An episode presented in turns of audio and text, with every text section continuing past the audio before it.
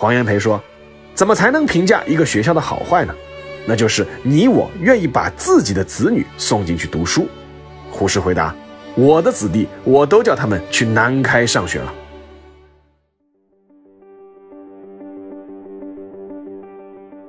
历史不是一个个简单的年份，历史也不是一串串冰冷的数字。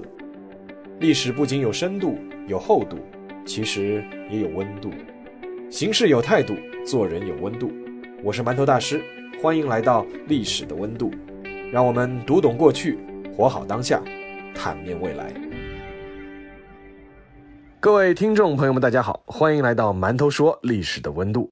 上周呢休息了一期，因为五一假期正好放松了一下，就没有录制节目。那这周呢，我们继续《国士无双》这个专辑。在中国的教育版图上，大家常念到的是北清复交，但是有一个学校的名字，很多人其实都知道，而且有不少人听到后会肃然起敬。这个名字叫南开。今天我们就来说一个和南开这个名字分不开的人。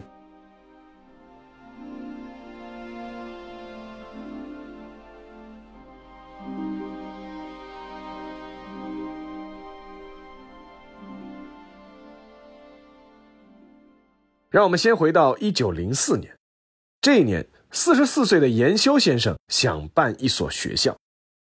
严修，字范孙，早年入过翰林，后来当了贵州学政，是个著名的书法家。但其实他更是一个教育家。严修一直提倡新式教育理念，要学以致用。光绪年间科举增设的著名的经济特科考试，就是皇上按他的奏请批准的。一九零四年这一年，严修去了次日本，专门考察了日本的教育制度。回国以后是感慨万千，觉得一定要在中国也办一所符合现代教育理念的学校。十月十七日，一所中学就在天津的严氏私宅成立了，最初名叫私立中学堂，后来叫敬业中学堂，最后因为搬到一个天津乡绅捐出的十亩南开洼这个地方建校。所以说呢，正式更名为叫南开中学。办学校就一定要物色一个好校长。严修毫不犹豫地选择了和自己一起去日本考察的同伴，认为他是不二之选。那一年，严修的这个同伴才二十八岁，他的名字叫张伯苓。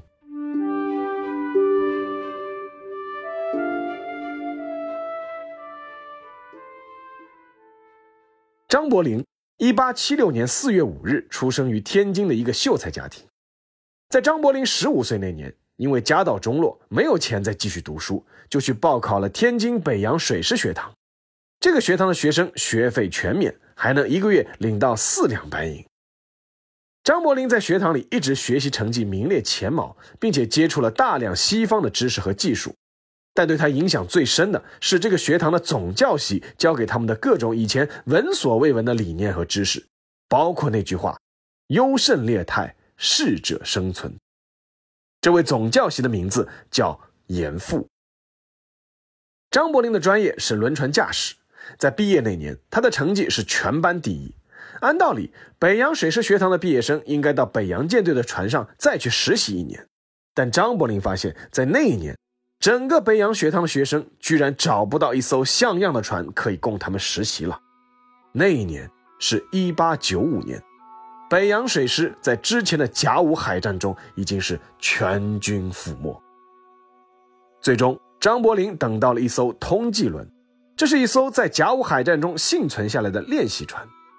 在以下级军官的身份上船实习后，张伯苓发现。整个清朝的海军中都弥漫着一股沮丧的气息，在听老兵们讲述黄海大战的屈辱时，张伯苓觉得自己的胸中悲愤难平，几欲痛哭失声。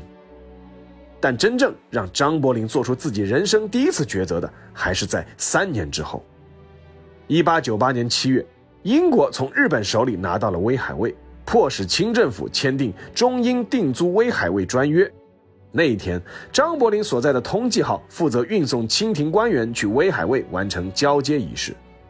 在交接仪式上，张伯苓目睹了日本太阳旗被降下，升起清朝的黄龙旗，但随即黄龙旗又被降下，换上了英国人的米字旗。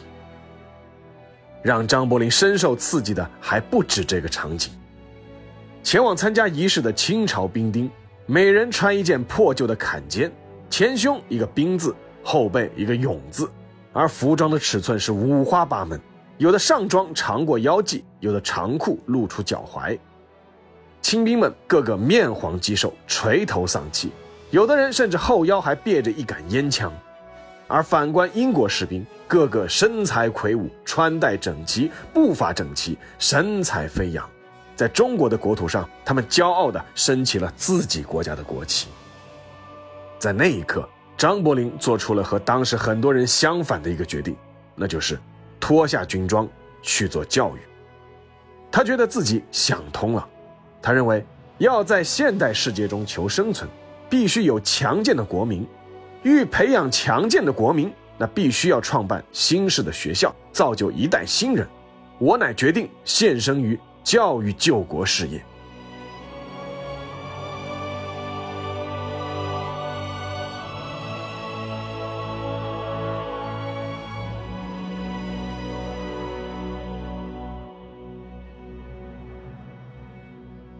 退役不久的张伯林很快就遇见了刚刚开始在家开私塾的严修，这两个人的相遇堪称是中国近现代教育史上一次里程碑式的会面。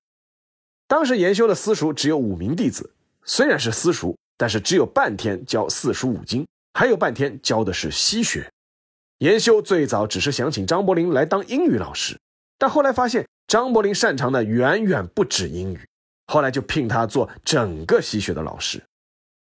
虽然只有五个学生，但张伯苓教的非常认真，让这些孩子第一次知道这个世界上还有英文、数学、自然科学这样的科目。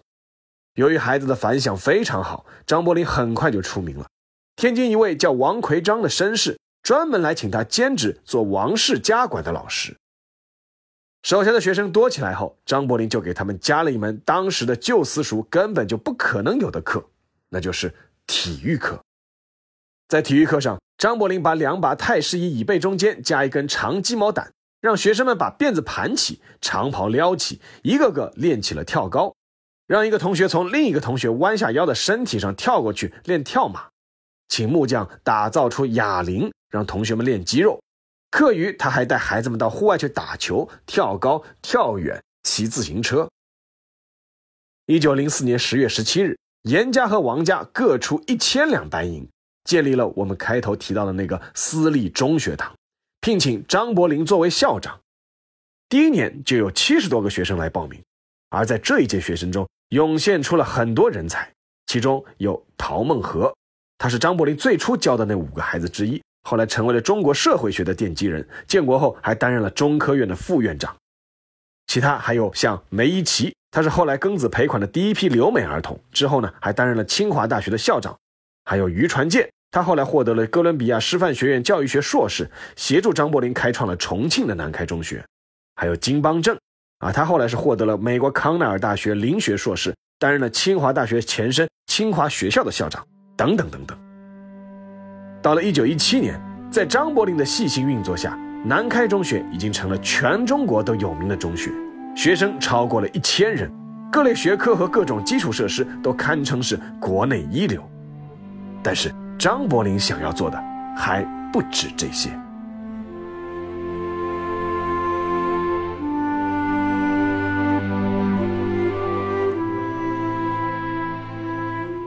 张伯苓的梦想。是办一所一流的大学。当时偌大的一个天津，只有一所北洋大学，而且只有工科和法科，并没有一所综合性的大学存在。而张伯苓想办大学，不是说办就办，他是认真想做好这件事的。所以说，在一九一七年，他就去美国哥伦比亚师范学院留学。他认为要办好学，自己要先学好。而那一年，张伯苓已经是四十一岁了。哥伦比亚师范学院是一所著名的学府，院长是心理起源论的创始人，著名的教育学家孟露，而教授里更有杜维、基尔伯特里克、盖里斯这些教育名家。尽管张伯苓已经四十一岁了，却非常受欢迎，学院甚至免除了他的学费，并且给了他荣誉奖学金。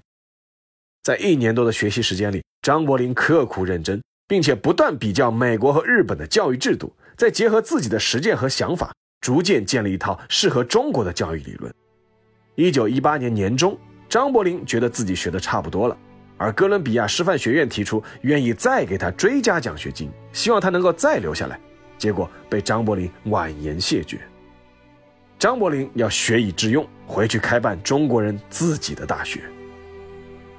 回国之后，张伯苓和严修等人开始四处募捐，因为办私立大学最缺的就是一个钱字。为了钱，张伯苓四处是低头求人，甚至会去求一些军阀。但他认为这不丢人。他说：“我不是乞丐，哪为心学而做，并不觉得难堪。”在张伯苓等人的奔走下，连黎元洪等人都纷纷解囊资助，共得募捐款近九万元。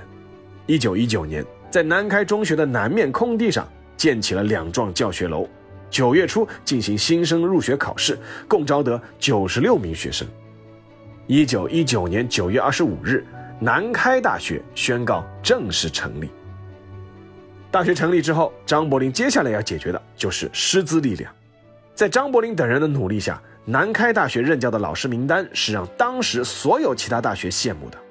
那些教授中，教气象的是竺可桢，教历史的是蒋廷福。教物理的是吴大猷，教政治的是萧公权，等等等等，很多都是各自领域的权威和名家。在这些教授中，很多都是原先是从美国哈佛大学、克拉克大学等知名学府毕业的博士，乃至原先就已经在美国大学担任副教授乃至是教授了。当时南开大学因为是私立大学，缺乏资金，开出的教师薪金其实低于其他大学教师薪金，但是。很多著名的学者和教授还是愿意到南开大学来任教，因为一是南开大学从来就不拖欠工资，二是南开大学的学术氛围很好，大家都是专心教学和学习。这里还要提一句的是，虽然南开大学的教师薪金是比不上其他一些高校，但是还是有一些教授是能够每月拿到三百大洋的，而张伯苓本人呢，长期只领一百二十块大洋的月薪。他只相当于当时其他大学校长的三分之一。举个例子，比如当时蔡元培受邀担任北大校长，他的月薪是六百大洋。张伯苓呢，他的公车是一辆人力车，他自己不用，全校老师都可以使用。他出差的时候啊，随身带着杀臭虫的药，因为他住的都是最便宜的旅馆，卫生状况极差。所以说，很多教授愿意到南开来教书，还有很重要的一点，那就是张伯苓的人格魅力。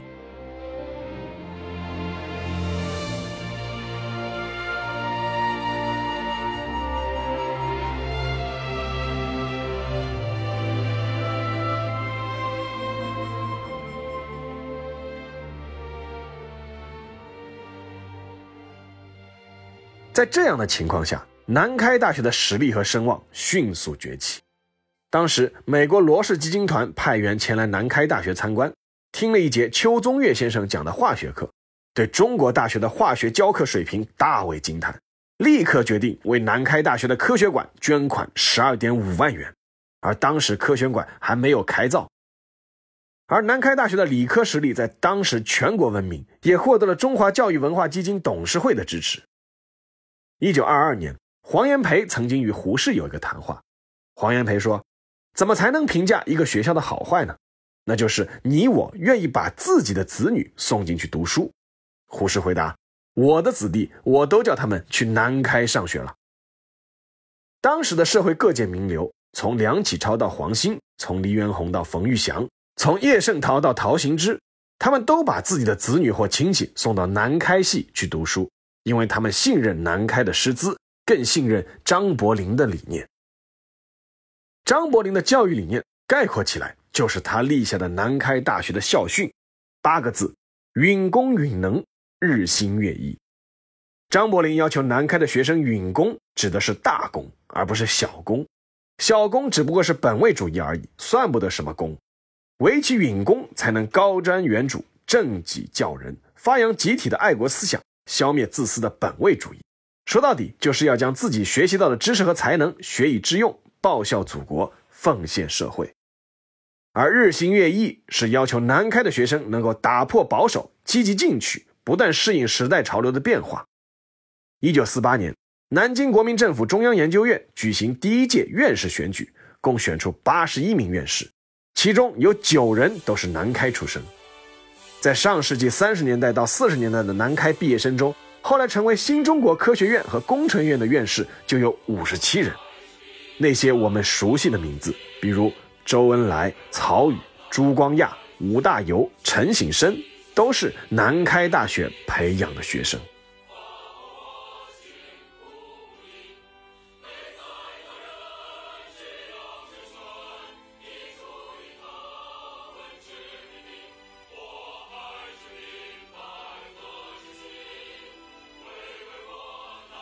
必须还要提一下的是张伯苓对体育的态度。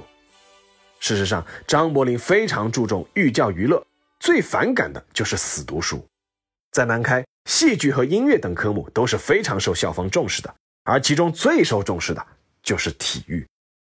在上世纪二十年代中期，南开中学在校学生不过是千余名，但整个学校有十五个篮球场。五个足球场，六个排球场，十七个网球场，三处器械场，还有两个带有四百米跑道的标准运动场。各种体育轻重器械一应俱全，甚至还专程从美国购进最新式的全套背力器、手球、护膝等各种体育用品。无论是南开中学还是南开大学，张伯苓规定学校必须保证每周三小时的体育课，无论男女同学。体育课课数没上满或者测验不及格的人都不能毕业。体育课考试分笔试与术科两种，笔试是考试各种运动规则，术科呢考核实际的运动成绩。其中，男子一百米的达标成绩是要十四秒，篮球要求一分钟投中七个球，其他的跳高、跳远、标枪、俯卧撑等项目也都有具体的标准。当时在全国范围内。南开大学的篮球队是最强的，足球队也非常有名。张伯苓认为，如果没有强健的体魄和竞赛的精神，读书再好也是有欠缺的。这里还有个小插曲：一九三二年，天津的河北体育场举行了华北运动会，当时离九一八事变周年并不远。看台上，南开中学学生有九百人，每个人手里拿着一把小旗，哨子一响，九百人顿时打出。勿忘国耻四个大字，场内成千上万的观众先是愣住了，紧接着响起狂风暴雨一般的掌声。掌声未断，哨子又响了，“收复失土”这四个大字随即出现。这时候，体育场内的中国观众很多都哭着跟着呐喊。被邀参加华北运动会的日军驻京总领事怒不可遏，愤怒退席，随即向天津政府提出抗议。张伯苓是当时的裁判长，他事后把学生领袖找来说了三句话：第一句是“你们讨厌”，第二句是“你们讨厌的好”，第三句是“下回还那么讨厌”。一九三七年抗战全面爆发后，日军在天津的一个重点轰炸目标就是南开中学和大学，结果两处校舍全部被炸毁。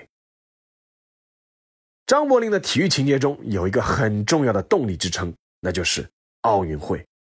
一九零四年，美国的圣路易斯奥运会给了张伯苓第一次触动，各国平等、公平竞争。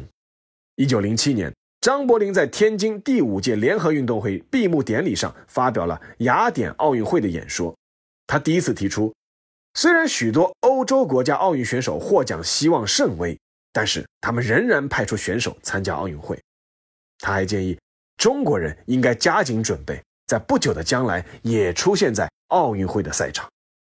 这是有记载的中国人第一次提出中国要参加奥运会。一九零八年，张伯苓有幸观看了在英国伦敦举办的第四届奥运会，深受触动。回国后，就在校园里向学生们介绍了奥运会的情况和理念。也就是这一年。几个南开的学生在《天津青年》杂志上撰文，提出：中国何时能够派一名运动员参加奥运会？中国何时能够派一支运动队参加奥运会？中国何时能够自己举办一届奥运会？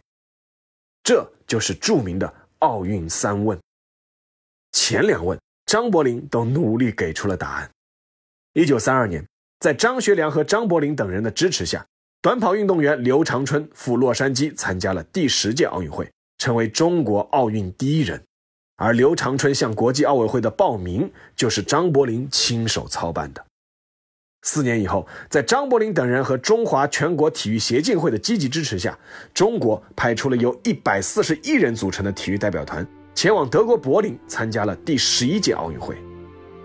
一九四五年抗战胜利之后。张伯苓在中华全国体育协进会的会议上提出，中国可以提出申办1952年的第十五届奥运会。这是中国历史上第一次有人提出申办奥运会。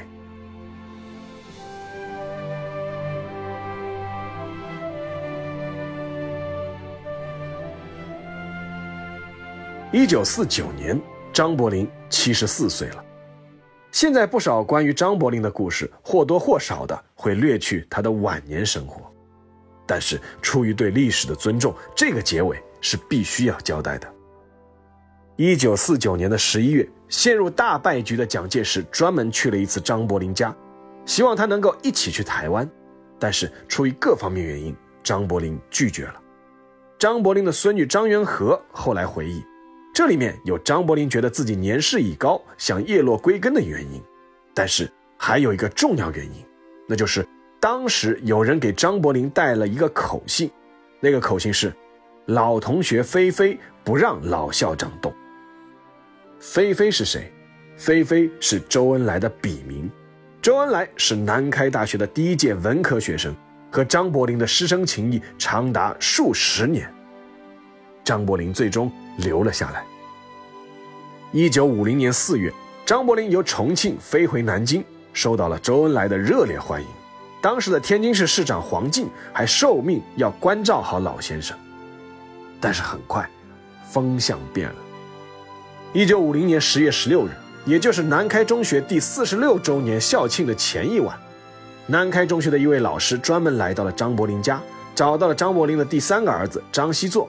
婉转地表达了一个意思，请老校长第二天不要去参加校庆了，可能会不方便。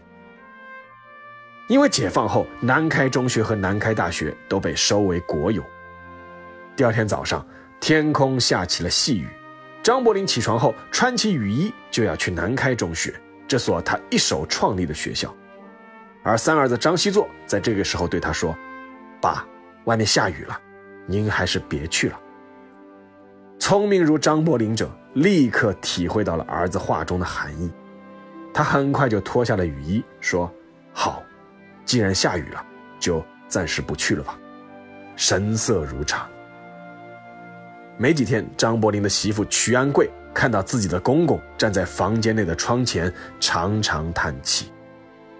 一九五一年二月二十三日，张伯苓因为第二次中风，在家中逝世。享年七十五岁，去世的时候，他的口袋中只有七元四角钱，还有两张旧戏票。那七元四角钱还是坐电车找剩下的零钱。张伯苓去世之后，只有天津的报纸刊登了他的家人的哀戚，其他的媒体都没有做报道。周恩来在第二天就赶来吊唁，但是也没有公开报道。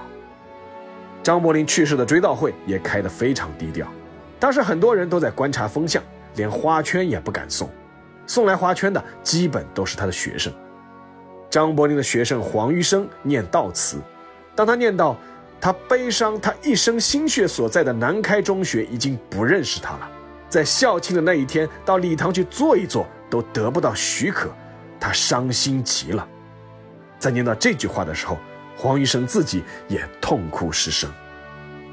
专门赶来的重庆南开中学的校长于传健哭着发言，说：“张伯苓一切都是为了南开，他当考试院院长也是因为他想把南开搞好，希望蒋介石帮助。如果张校长要做官，早就做了，南开就没有今日了。”当时已经是中科院副院长的陶孟和不顾顾忌专程赶来，他哭着发言说。我们今天追悼的是一位伟大的爱国主义者，一位伟大的教育家张伯苓先生。他不仅是中国的教育家，而且是全人类的教育家。他为新中国准备了各种人才，并且他有许多学生是共产党员，甚至还有共产党的领导者。我从小就失去了父亲，读书时张校长没要我一分钱，张校长培养了我，是我一生都无以报答的。张伯苓的遗愿是希望将自己埋葬在南开大学校园内，但是在当时被拒绝了，理由是南开大学是人民的，不是张伯苓的。直到后来，南开大学重新立起了张伯苓的雕像，并遵照他的遗愿，将他和夫人的骨灰合葬在雕像之下，让他长眠在自己最爱的这片土地上。但是，没有人会忘记张伯苓。正如那一年曾在南开中学教过语文的老舍先生和南开的学生曹禺在美国合写的那首诗：“知道有中国的，便知道有个南开。”这不是吹，也不是捧，真的，天下谁人不知南开有个张校长？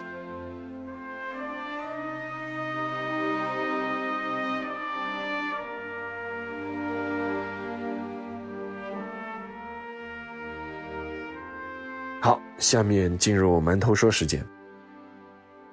一九零零年，有一个人写下了一篇文章，题目叫《少年中国说》。其中有一句，大家如今是口口相传，那就是“少年强则国强”。